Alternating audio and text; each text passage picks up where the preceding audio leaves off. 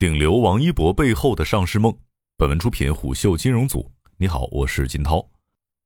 王一博打工的公司乐华娱乐也打算上市了。近日，乐华娱乐向港交所递交了招股说明书。自2018年从新三板摘牌后，乐华又开启了上市梦。从公司业绩上来看，2019年至2021年，乐华娱乐营收分别为6.3亿元、9.2亿元和12.9亿元。2020年和2021年同比增长46%和39%，同期净利润分别为1.19亿元、2.92亿元和3.35亿元，同比增长145%和14%。可以看出，截至2021年，乐华的营收和净利润增速都已出现下滑。据招股书显示，乐华娱乐称自己为中国最大艺人管理公司。二零二零年的市场份额为百分之一点五，且股东名单当中也不乏一些巨头公司，如阿里影业间接持股百分之十四点二五，字节跳动旗下公司间接持股百分之四点七四，华人文化间接持股百分之十四点二五。当然，乐华娱乐最大的股东还是创始人兼董事长杜华，持股百分之五十点一八。虽然艺人一般都被自己的管理公司牢牢绑定，但这种关系是相互的。种种数据表明，这家中国最大艺人管理公司对自己旗下的艺人有着深深的依赖。除此之外，监管趋严、选秀叫停等等变化，都对娱乐行业的生存提出了更高要求。留给乐华娱乐解决的问题还有很多。首先是盈利空间被压缩。我们不妨先来看一些关键数据。据招股书的显示，公司主要业务分为艺人管理、音乐 IP 制作及运营和泛娱乐业务三大板块。其中，艺人管理是公司最大的业绩支柱。二零一九年至二零二一年，占营收比例分别为百分之八十四、百分之八十七和百分之九十一。而就艺人管理业务来说，其中的商业活动又是重中之重。这三年里，商业活动占艺人管理营收的比例逐渐攀升，二零二一年占比更是达到了百分之七十八点五。不过，商业活动这一最重要的业务增速已经出现下滑。商业活动二零二一年的同比增速已经由二零二零年的百分之七十四降至百分之六十六。虽然收入增长正在变慢，但这些主要业务的成本却越来越高。据虎嗅计算，艺人管理业务的成本已经从二零二零年的同比增长百分之三十三，快速上涨至百分之二零二一年的同比增长百分之六十五。而这背后反映出来的是，艺人以及其他合作平台分走的蛋糕越来越大。据招股书，二零一九年至二零二一年，最大的一块成本收入分成占营业成本比例越来越高，分别为百分之六十八、百分之七十四和百分之七十六。与此同时，这一块成本也攀升的越来越快。二零二零年和二零二一年同比增速分别达到百分之三十二以及百分之六十六。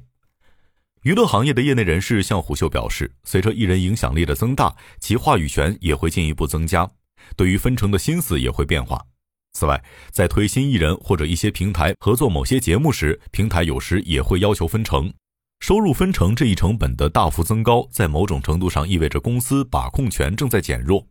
这时候，乐华越是对艺人平台依赖深，控制权就会越受影响。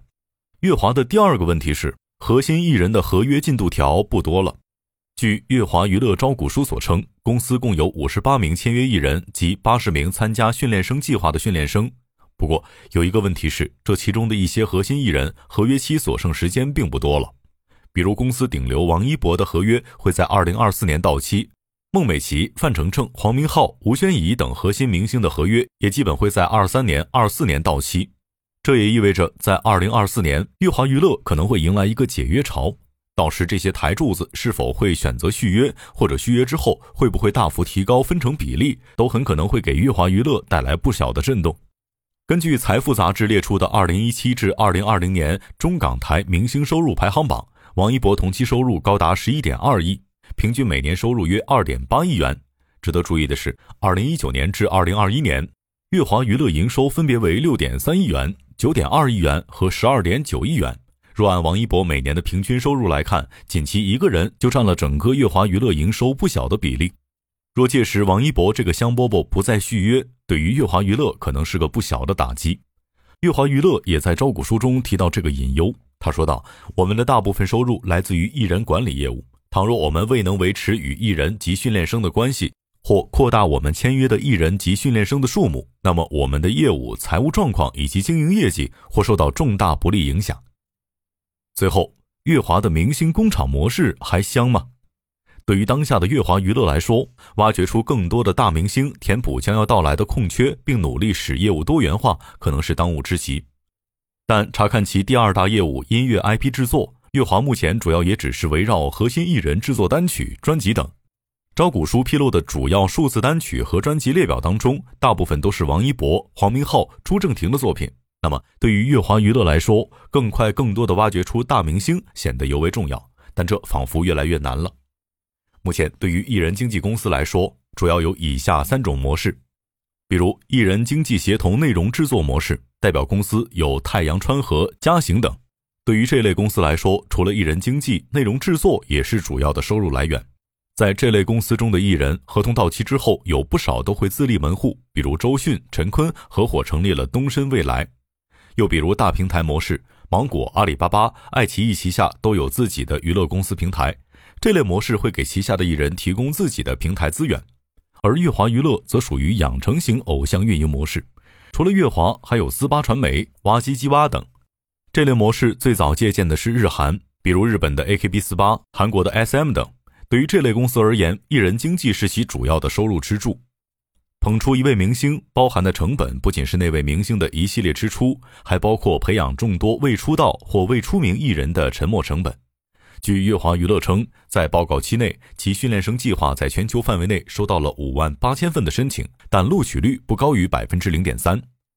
而且，这种模式所面临的环境也越来越复杂。首先是观众的审美趋向可能会发生转变。娱乐行业业内人士向虎嗅表示，这种流水线模式下生产出来的艺人，在个性和艺术表现力上可能会缺几分神韵。他们就像标准化的工业产品一样，有一定水准，但是没有太多特色。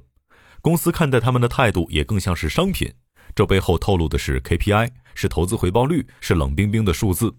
而对于娱乐行业来说，个性是非常重要的生命线。观众对于有特色、有灵魂的艺人渴求也越来越大。除此之外，由于娱乐行业的监管趋严，这其中的各方也不再能野蛮生长了。比如，二零二一年的选秀叫停，对娱乐行业无疑是一个不小的打击。这对于不少艺人经纪公司来说，就相当于少了一个重要的出道渠道。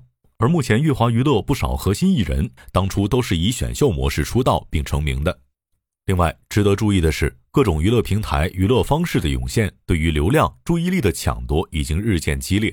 体育明星、抖音、快手的 KOL 等角色也分走了商务合作中不小的一杯羹。对于商家来说，精准营销的需求也越来越大。